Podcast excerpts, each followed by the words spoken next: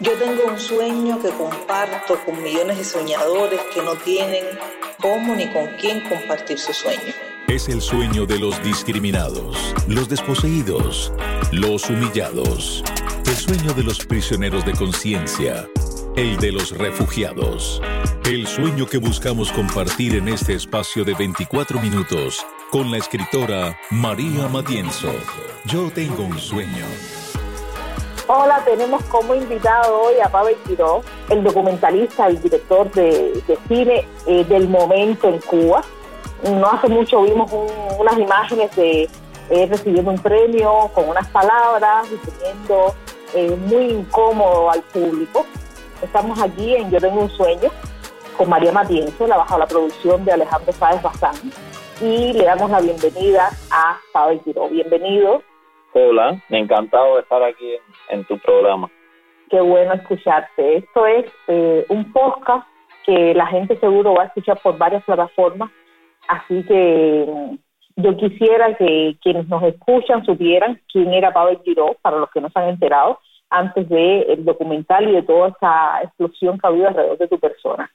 Bueno, antes del documental era más o menos el mismo.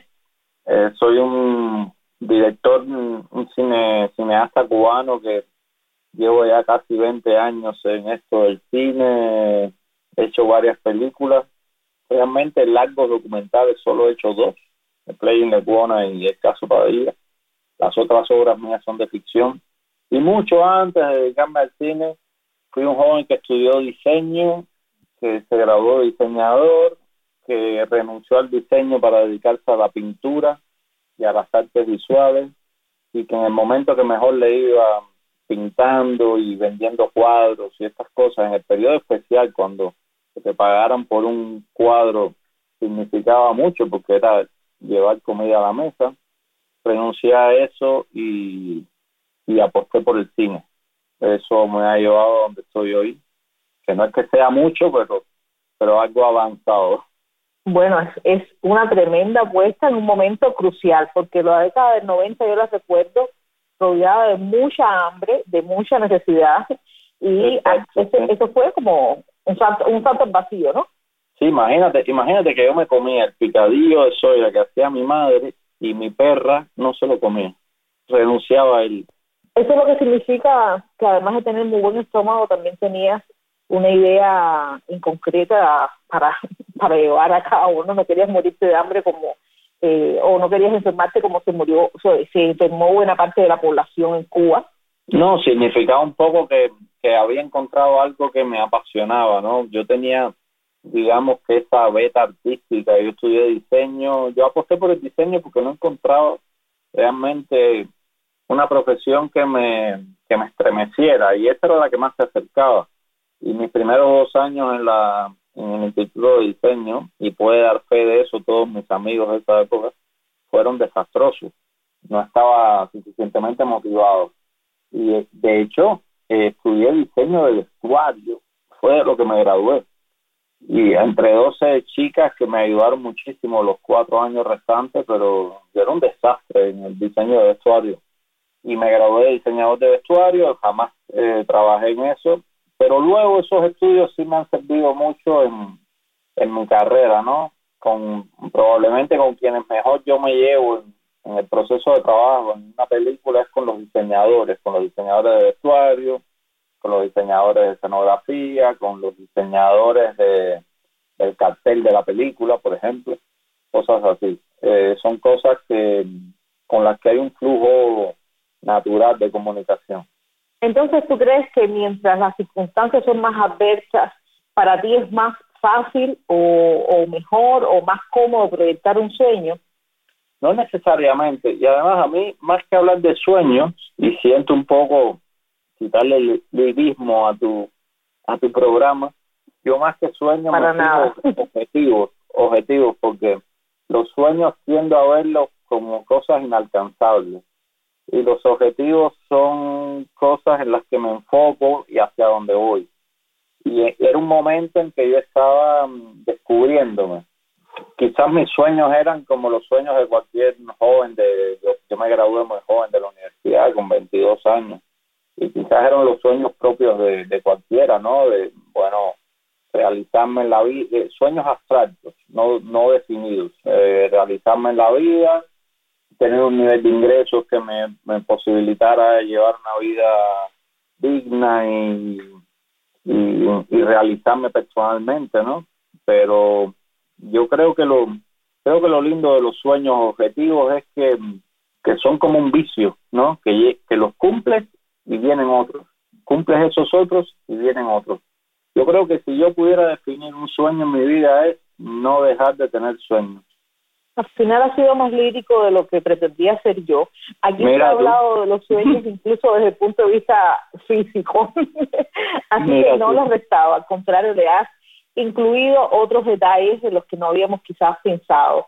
Y sí, claro, por supuesto que los sueños, las metas eh, son importantísimos a la hora de eh, definir el futuro o definir lo que uno quiera a largo plazo, ¿no?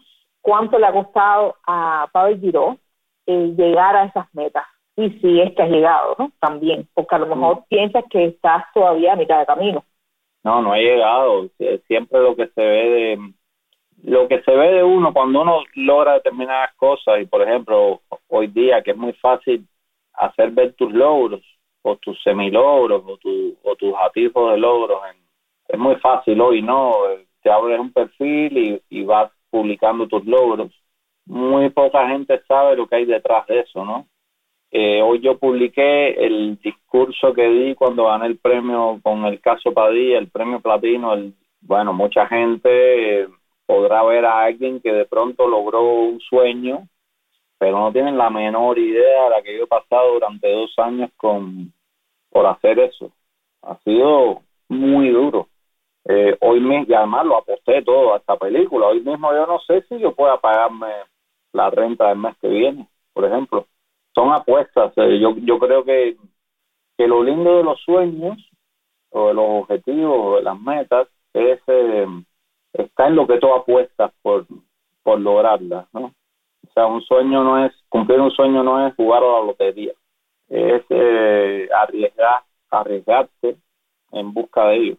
Definitivamente, si eres de la generación mía, por cierto, que vivió el periodo especial, y que todavía sigues pensando en que puedes lograr muchas más cosas y que en ese momento además decidiste saborear el picadillo de soya, la renta del mes próximo seguro, seguro, o lo vas a tener en la mano próximamente.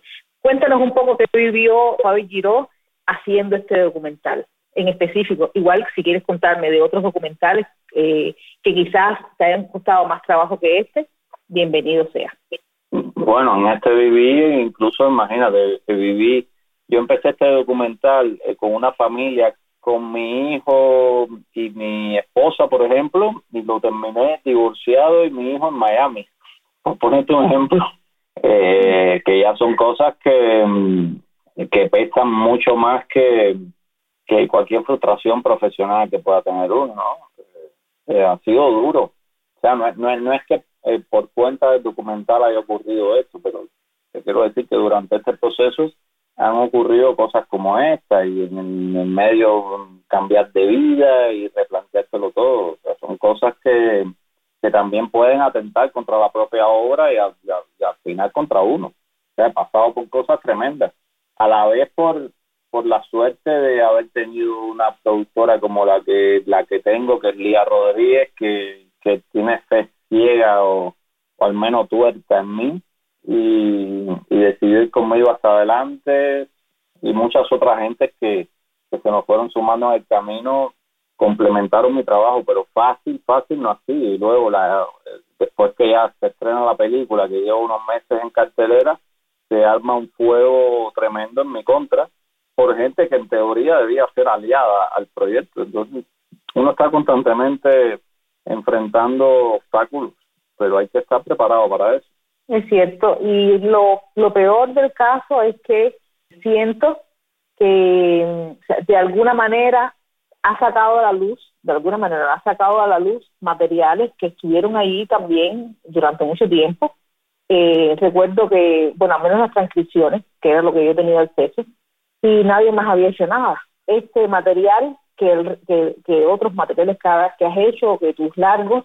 Sí, en el sentido de, digamos, de brete, sí, em, en efecto, porque no solo es este material que, que en apariencia yo era el único que lo tenía y se ha demostrado que no, que mucha gente lo tenía, pero que nadie había hecho nada con él.